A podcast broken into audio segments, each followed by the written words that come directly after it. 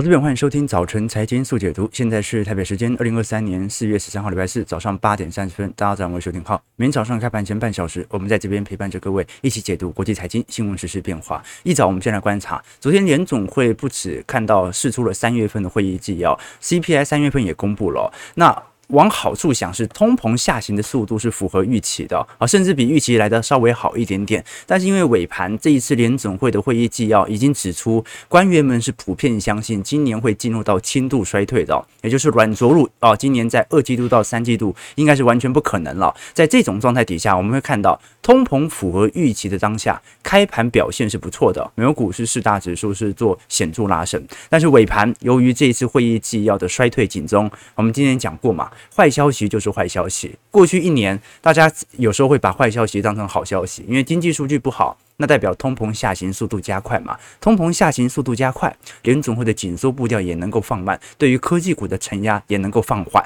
但今年不一样啊，今年好消息就是好消息，坏消息就是坏消息。道琼昨天翻黑，收跌了四十点。通膨啊，虽然比市场预期来的低，但是经济数据是真的啊，有显著的下行迹象。标普走跌零点四 percent，那主要还是针对科技股的卖压。所以你看哦，这个利率提高对科技股也有卖压，经济不好对科技股也有卖压。这说明着，并不是说科技股对于利率有具有高度敏感性，这只是一个原理推论。真正科技股它本身就是波动性比较大一点的大盘指数，对吧？OK，所以我们可以观察到了，昨天美国股市因为这些呃经济上的。下行数据，我们看到做了一些反应，但是有没有进入到恐慌？没有啊，大家还是半信半疑。至少从昨天的 VIX 指数来看，根本没有人因为联总会的会议纪要而采取任何的避险动作。我们可以观察到，最近 VIX 指数啊，从二月中旬创高以后啊，三月份开始回归，我们看到。基本上就保持在十八十九块左右啊。好，这一次呃，就算短期内的会议纪要，联总会已经直指今年应该会进入到衰退格局了，但市场上情绪还是没有大幅度的变动，反而我们看到很多的呃联总会相关官员，不管是戴笠还是。里奇蒙的联总会总裁巴尔金呢，他都是持续释出应该要继续升息的讯号。那我们就来观察，为什么要继续升息呢？通膨不是已经快要达标了吗？其实我们从这一轮的呃三月份 CPI 年增率来做观察，年增率是五个 percent，比市场预期的五点二趴还要低，接近零点二五个 percent。那前值是六趴哦，所以这一次是直接 CPI 掉了一个 percent 了。但是如果我们把食品和能源成本给扣除的核心 CPI 年增率是五点六 percent 哦，也就是基本上目前。在核心 CPI 的部分哦，已经成为本轮通膨最重要的关键了。也就是说，呃，如果我们把这个核心 CPI 给扣除掉的话，基本上所有的大宗资产价格都在一个显著下跌当中。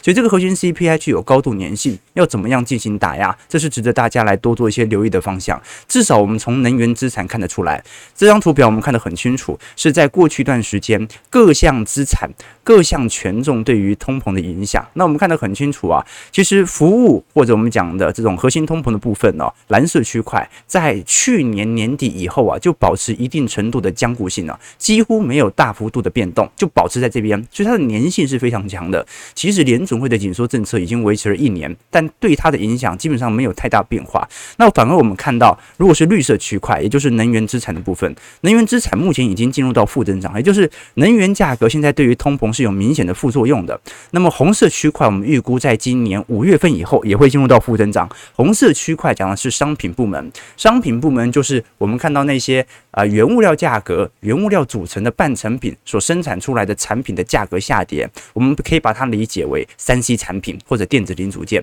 好，那很快大概在今年五月份以后也会进入到负增长当中。那食品价格过去其实也有蛮显著的将固性啊。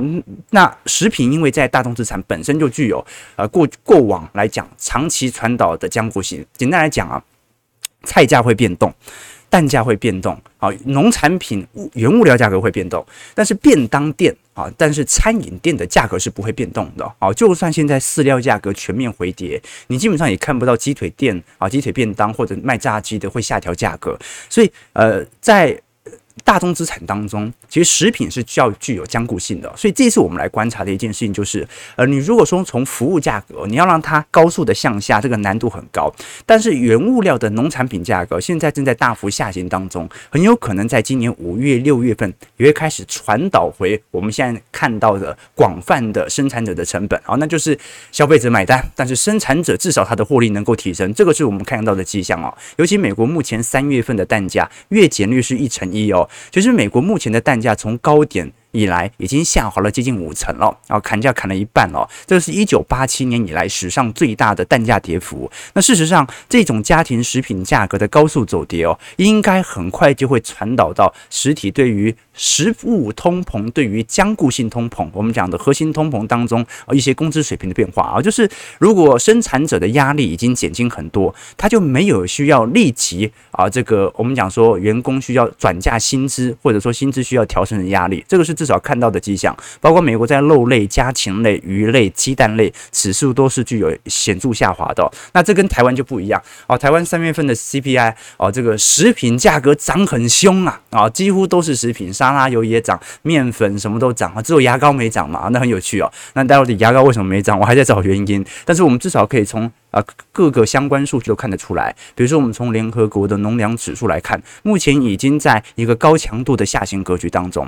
我们以整个标普五百指数所统计的大宗资产指数，从二一年年底到现在，跌幅大概有接近三成七。当然啦，它能不能成功的把整个二一年的涨势给吞掉，这个还是要多做一些留意和观察的。那现在就是保持在这种状态。我们过去跟投资朋友提过，本轮的粘性、僵固性本来就会很强，但是如果大宗资产都已经全面走跌了。那通常具有粘性、僵固性的通膨哦，它应该是会反映在通膨身上，因为那就是我们真实的呃实体的生活成本嘛。好，所以这个是未来值得探讨的第一个方向哦，就是呃未来僵固性通膨它会维持多久？那第二点就是呃，如果我们把现在的五趴通膨直接拿来跟联准会啊接近五趴的基准利率来进行比较哦。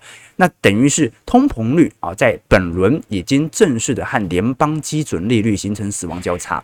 我们过去跟投资朋友提过，呃，过去经验显示是当联邦基准利率高于通膨率的时候。联总会其实就有停止升息的理由了，也就是说五月真的很有可能是最后一次升息，但不代表会降息了。我们看过去几次的经验，好，这张图表示我们过去看到，当联总会宣布停止升息，当时的基准利率跟 CPI 的对照，你看到在二零一八年的十二月十九号，当时联邦基准利率是二点五 percent，而 CPI 是二点二帕。二零零六年联邦基准利率是五点三 percent，CPI 是四点二帕。那包括两千年、九五年、八九年、八四年、八一年、七四年都看得出来，基本上只有联邦基准利率啊明显的超过通膨率的时候，才有停止升息的空间存在。好了，那现在基本上已经进行第一波的死亡交叉了。那如果时间来到四月份，来到五月份，按照目前的期息效果，通膨率应该只会更低。那到时候的基准利率如果真的升到五点二五 percent，应该是有机会达成停止升息的理由了。不过，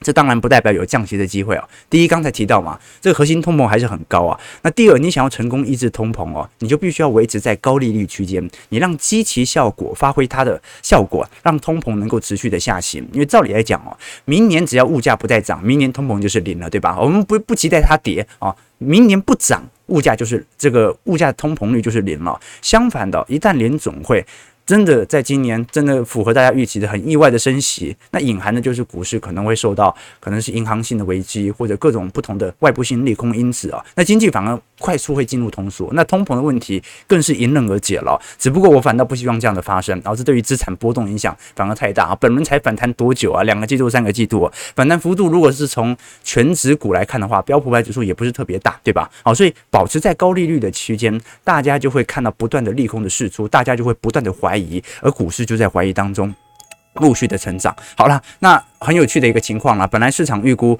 昨天呃，如果是五趴以上，呃五五点一 percent 以下的通膨哦，标普五百指数应该是有显著的反应的。但是很不幸的，因为尾盘联总会的会议纪要已经直指这一次的衰退迹象啊，所以虽然大多数的投行它的预期都比实质通膨数据来得高，那照来讲应该是要开心一下的，但是开心没多久，马上被联总会的会议纪要给打脸了。但至少我们可以承认的一件事情就是，现在市场不管是针对债市还是股市的避险情绪仍然保持低档。股市我们刚才提过了，我们观察 CBOE 的 VIX 指数啊目前还在低档震荡，没人想要针对股市来做大幅度避险，大家顶多就是观望不买嘛，啊，就是怀疑一下。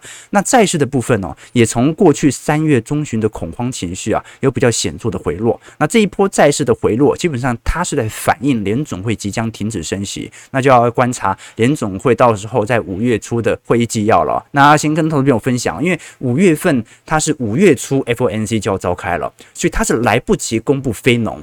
啊，来不及公布就业数据，来不及公布职位空缺数，也来不及公布四月份的通膨数据的。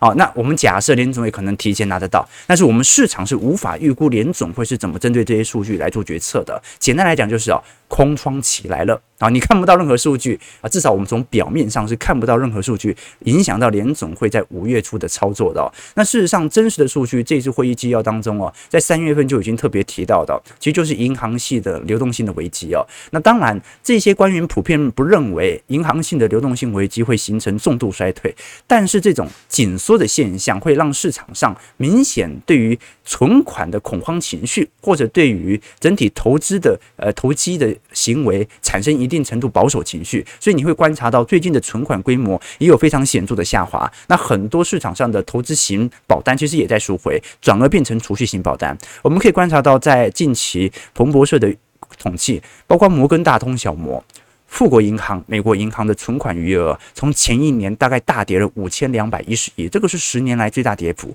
你说，哎，不对呀。但是现在不是定存利率变高了吗？怎么会存款的速度下行这么快？基准利率不是一直在提升吗？因为市场上的资金都跑去货币型基金了。你这个货币型基金的利率水平一定比呃定存还要来得高，所以这种下行的轨道反而是超出联总会意料之外的。联总会原本想说就是啊，那应该就是。市场的资金啊，不管是股市、债市，都会回流。那应该大部分是回流到存款体系，因为大家就存着钱嘛，来做保守投资。好，现在大量的资金都在往货币型基金来做前进，尤其中小型银行的存款都不见了啊，要么就往大银行，要么就是投资货币型基金。为什么？因为你投资货币型基金呢，至少那些是大头性，但是你投资中小型银行，你稳稳的领定存，那个风险性反而更高，对吧？哦，中小型银行普遍都有流动性的问题嘛。好，接下来会。会有进一步的传导这不确定啊，毕竟 FDIC 已经做主导了，包括我们看到联总会在短期内的贴现窗口啊，也是来的。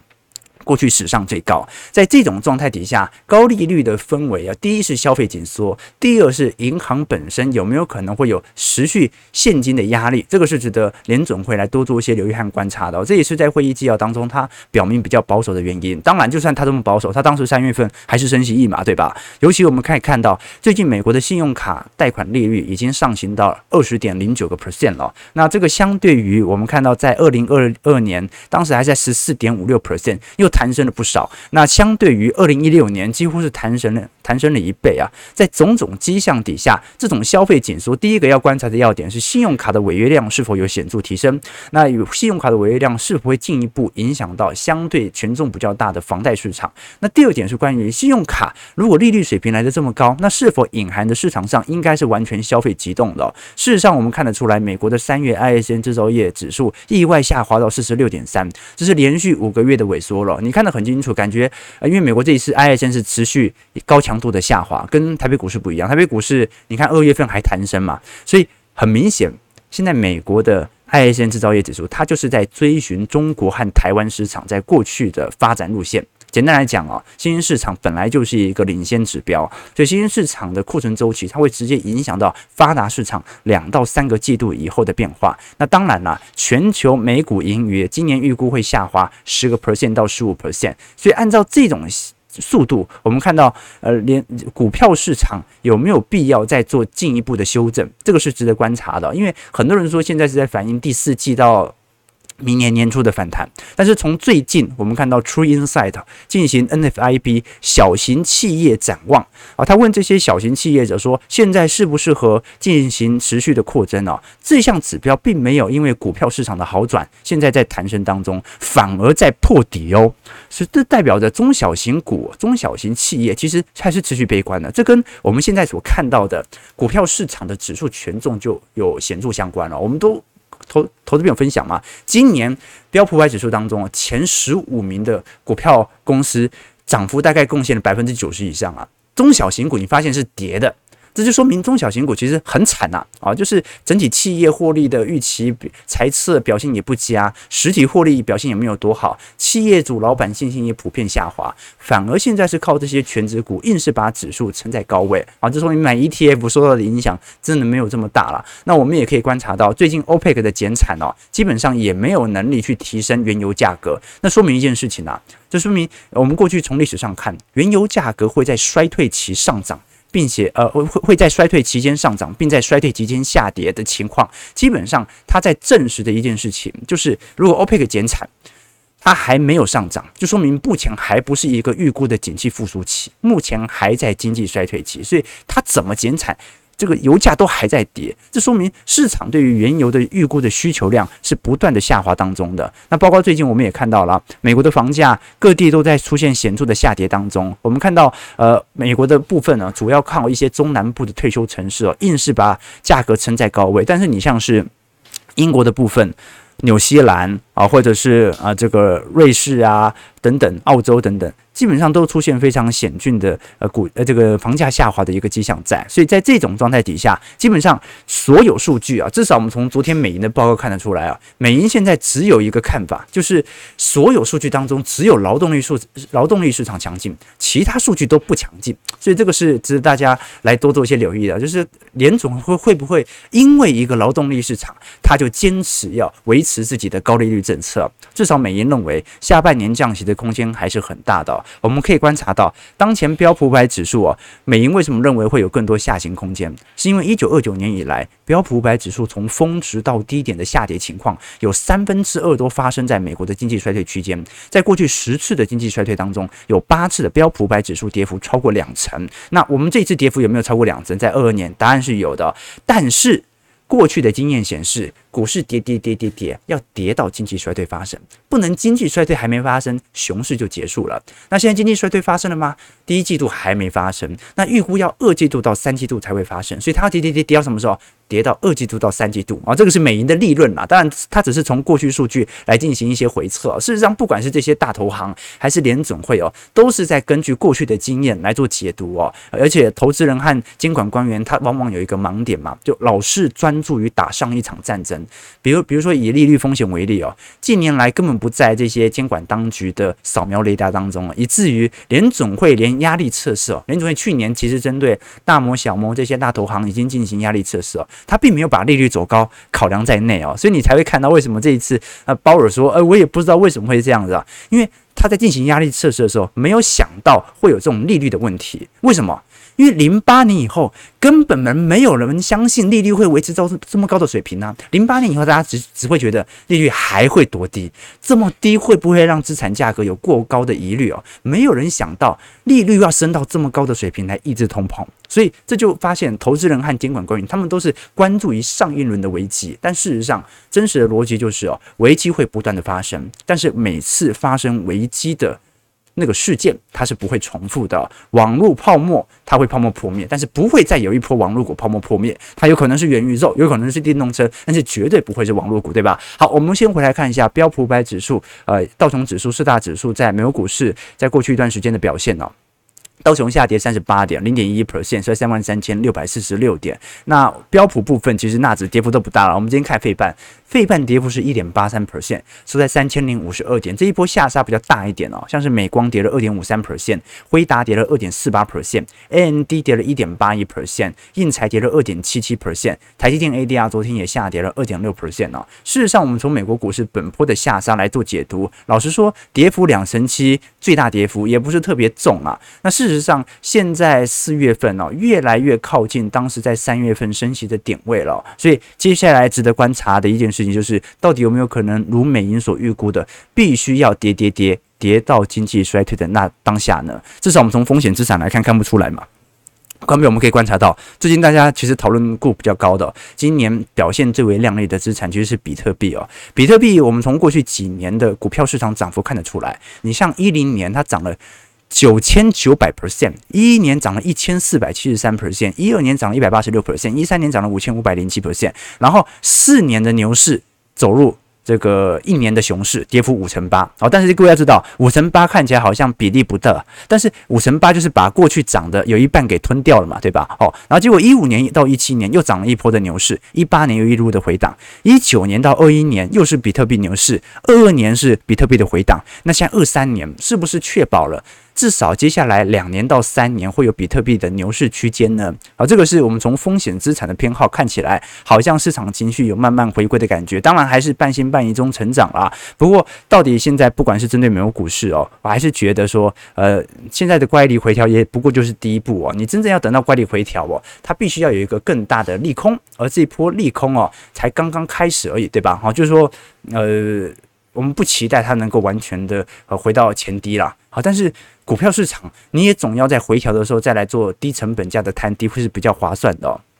不过当然还是要专业专注本业，网友提到嘛，还是要专注本业，没错啊，累积本金，累积本金。而以前有个故事嘛，他说有个农民给地主打工啊，那地主就说我们每个月给你一担米啊，就一担米这样子。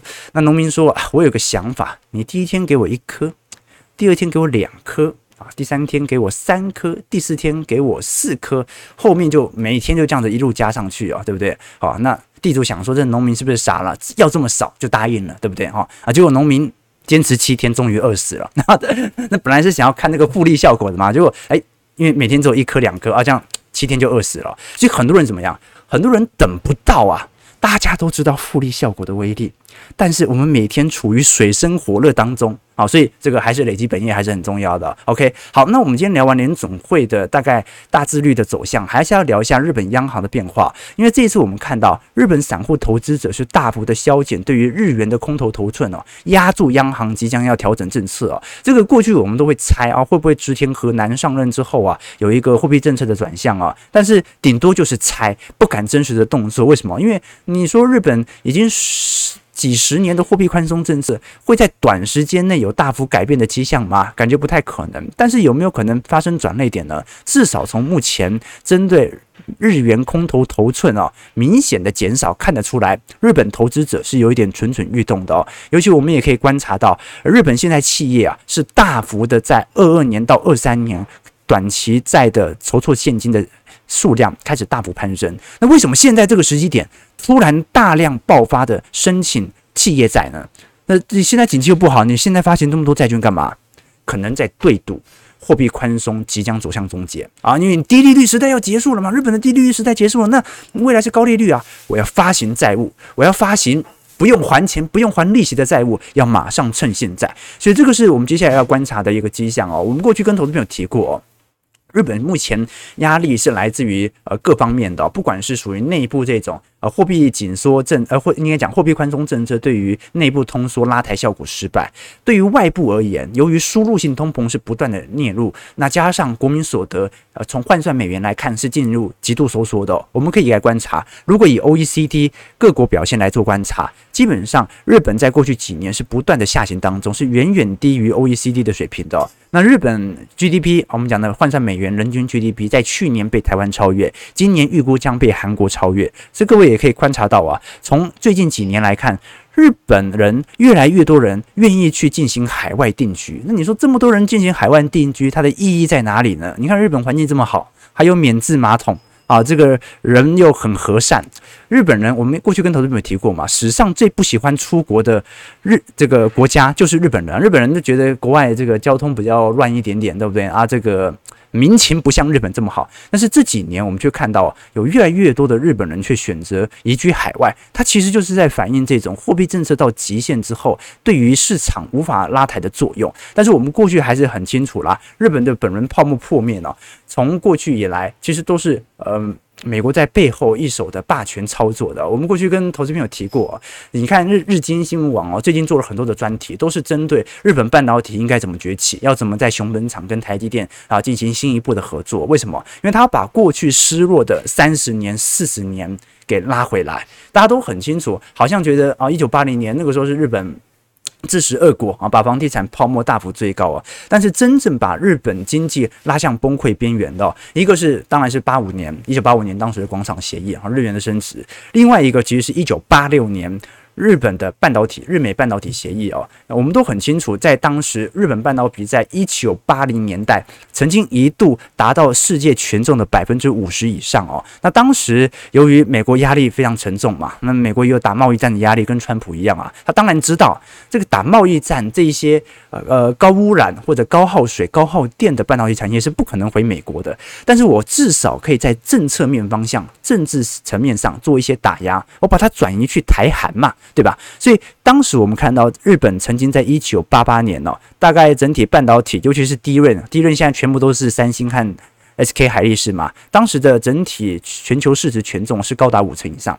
一九八八年的日本就是二零二三年的台积电，哦，当时日本就是这么强。但是呢，由于日美半导体协议啊，一九七四年以后，然后日本啊在大力的啊，这个受到美国的关税课征哦。当时我记得关税课征是百分之百嘛啊，然后他又要求日本要开放市场，让外国企业能够拥有百分之二十的市占率哦。那当时南韩的李健熙就趁虚而入哦。南韩当时三星的第一轮的呃关税大概是零点七四 percent 啊，日本是百分之百，所以你可以观察得很清楚哦，就是呃其实背后层面哦都是由这支。背后无形的手来操作的啊，其实台湾现在也面临一样的情况了。但是我们可以看得出来啊，就是当时的一个政策的转捩点，就迎来啊史上最大经济的变革啊。所以这个就是背后我们看到真实的方向啊。就最近最近我在在那个电视台看到一部老电影，大家应该看过，叫《黑金》，就是那个梁家辉和李立群、刘德华主演的那部，而且很好，就找一群香港人演台湾片的那部哦。那里面不是有一部很经典的一幕嘛？就说。国民党吧，还是国民党啊？哈，就是上面要选一个立法委员。那李立群呢，他就是演那个大老板啊，或者位高权重的官员哦。然后他就问那个梁朝伟他另外一个路人甲，忘记他叫什么名字。他说：“您说说看，我为什么要选你们呢？”那那个路人甲呢，就一副表忠心啊，当做那个哈巴狗的形象啊，我忠于党啊，我爱您呐、对不对？那李立群就笑笑说：“啊，我谢谢你啊。”那这个。梁朝哎，梁梁家辉啊，梁家辉，梁家辉他就说啊，这个呃，你选我啊，这个地方就稳了；选他，我们派系就丢了这个地方啊。当时李立群就表示认同啊啊，那这个很很多人当时我看也没看懂哦，能够做到大领导面前都是有能力的，为什么两个人对于利这个人的感觉会差这么多呢？因为利益集团看重的是什么？看重的是谁的，不是说谁的能力更好。或者是谁更优秀？他看的是你能不能为我这个集团带来利益，能不能参与好利益分配，能不能了解自己所占的位置。更直白的一点，你的直属上司会在乎你的那一点点优秀成绩，一点蝇头小利吗？他在乎的是自己更大的利益。好，这个就是我们可以观察到啊，这个政治对于经济影响的关系。所以，我们虽然节目常聊是聊资产价格的变化，但我们都很清楚背后有一只无形的手嘛。好，这个就聊聊啊。这刚才有投资朋友在询问嘛。好了，那我们继续往下看啊。台北股市在昨天的表现状态又为何呢？其实台股在最近哦，电子很明显有休兵的情况啊。那最近都涨一些呃中小型的，有时候涨军工啦啊，那有时候航运扮演要角，有时候重电啦啊，因为四月要涨电了嘛。那我们可以观察到了，台北股市其实这几天成交量也不是特别高，昨天稍微放到了两千二百八十九位，但涨点也就十九点而已，收在一万五千九百三十二点哦。那昨天涨上去，今天又拉下来了。至少昨天是十个月收盘新高了，好，但就开心个一两天嘛。至少从台币层面。大概连三贬收在三十点五块哦，接下来就要看一下外资在今天的动作会不会有大量资金的汇出哦。今天肯定是指数卖压比较重。但最重要的是看外资有没有选择把台币进行大幅度的赎回。外资的部分呢、虽然已经连买四天，但是买超幅度相对于去年年底已经缩小很多了。小台的部分则是持续保持在偏空氛围，融资余额稍微突破了去年的高点，但是这来自于因为融券现在大家在回补嘛，那回补你说融资余额这个时候顺势增长很正常。反而我们可以关注到是今年十四家的金控 Q1 获利已经出来了，七百七十八亿，但年减率还是高达四成七。不过我们可以观察到各项类股当中的获利表现还是不太一样哦。比如说你像是富邦金、国泰金哦，它由于还是以寿险作为主要营收来源，压力还是很大。我们可以观察到富邦金从去年的三月份以来，单月年增率就在一个下行区间，尤其在去年十月、十一月那一波的债券价格大跌，我们看到对于寿险业的影响是如此巨大的哦。那一直到今年三月份，是富邦金整体单月年增率还是负七成三哦。哦，所以这么高强度的下行区间呢？这说明明年配息可能也不太好过。你看今年一季度啊，衰退七成三，衰退八成二，又衰退七成三。那你说明年配息能够多亮丽呢？那去年的部分呢、主要是年末比较惨一点点。所以富邦金这一次啊啊，我们可以观察到，因为它去年没有进行。这个我们看到增资的行为，所以它压力没这么大，但是你也很难期待它发的现金股利会有多高啦。那国泰金的部分哦，获利 Q1 才六十八亿哦，年减率是八成啊。这国泰金从去年元月份就。每个月都亏损到现在啊！啊，这去年是惨不忍睹啊！富邦金至少还有单个月份年增率表现还不错的，对吧？啊，所以寿险业呃形成的压力就这么大。可是如果我们观察，像是呃这种呃升息概念股，我们讲的银行概念股，你像兆丰金、第一金哦，相对起来都有比较增明显的增长力度啊。比如说兆丰金的部分哦，今年二月份、三月份哦，单月年增率都回到正增长的区间。那第一金的部分呢？第一季相对于去年同期是增长了三成四哦，所以官股表现是不错的哦。那当然了，这些寿险业啊，或者我们讲的银行股或者证券股啊，有些惨，有些好，但是没有一档比星光金还惨的啦。为什么这么说哦？因为星光金啊，它是唯一一家在 Q1 亏损的的金控股啊，单月净损三十一点一六亿。那这个不用我多说了，我们可以观察到星光金。在各大金控当中所持有的新兴市场债券的部位啊，比例是来的最大的啊。这个相对它本身的总资产，所以债券价格的跌幅，我们可以观察到，呃，股市涨，寿险业获利表现不一定好啊，资产损益也不一定好，其他权益不一定好啊。但是股债市涨，债市跌，对于寿险业的影响就非常大了，因为寿险业持有的资产有八成都是债券，只有两成是股市，所以台北股市你涨到两万点，对于寿险业的拉抬效果都不是特别显著啦。只有联总会政策转向的时候，这些寿险业的预期效果才会出来。那当然呢，你会说，哎，那你说，那到底现在金融股到底是应该什么样的方向呢？我反倒会觉得，既然市场上即将要反映联总会的停止升息啊，就代表着寿险业至少越来越接近。它在资产减损的绝对低点。我们过去跟投资朋友提过，假设好了，假设下一轮的降息潮来袭哦，一开始先上涨的肯定是寿险股，而不是银行股，反倒是银行股会有显著的回跌。我们过去跟投资朋友提过嘛，这张图表示从二零二零年三月份当时新冠疫情以来的金融股和加权指数的走势变化，蓝色线是金融股，红色线是加权指数。我们可以观察到，在二零二零年当时六月到九月、十二月到三月，金融股压力都重重啊，那卖压。都集中在哪里？都集中在银行股。为什么？因为低利率嘛，低利率对于银行的放贷效果冲击就非常大。那十二月当时又做什么？打炒房政策，限缩房贷成数，银行股就更痛苦了。但是你看到，在整个二一年到二二年啊，基本上金融指数大幅拉抬，台积电在高位盘旋，金融股大幅拉抬，这一段就是由寿险业所带动的。一直到二二年升息的氛围开始出现之后，我们才看到银行股。在去年的表现看起来股价才不错，所以基本上金融股它的涨势啊还是有分三段论惯性啊。先涨寿险，寿险业资产价格水涨船高之后啊，证券业手续费也会跟着水涨船高，最后才是我们看到的银行股。而现在是什么？升息周期即将来到尾声，寿险已经跌了一大窟了啊。那证券业，证券业也跌了。很大一段，那现在反而是银行股是不是即将要反映未来降息可能受到的资产减损，或者我们讲的利率收缩呢？这个是值得大家来多做一些留意和观察的。早上九点零四分，我们看到台北股市啊，一直才小跌二十八点呢，收在一万五千九百零四点呢。那今天量能大概也在两千出亿，还可以。那接下来就来观察啊，现在重要的讯息已经释放了，基本上大家比较关注的啊，今天可能就是呃国安基金的例会了。应该不会退场吧？啊，对对对对，预估明年元月份以后再退场的，对啊，等选完再说嘛。啊，这这看得清楚是这样子啊。当然了，现在如果是按照原理来看的话，他有一百个理由可以退场啊，但只有一个理由不退场啊，就是明年的选举，对吧？OK，那当然了，到底是不是如此，我们就看一下今天的例会例会。怎么样了？那礼拜五的部分，反而我们要更为关注的是银行股的财报要出来了啊，包括小摩、富国、花旗等等啊，到底这些银行股本身在进行内部压力测试的表现为何？我相信这一次财报和财测都会陆续来做一些公告，我们就看一下明天有可能公布的财报表现了。早上九点零五分，如果喜欢我们节目，记得帮我们订阅、按赞、加分享。我们就明天早上八点半早晨财经速解读再相见，祝各位投资朋友看盘顺利，操盘愉快。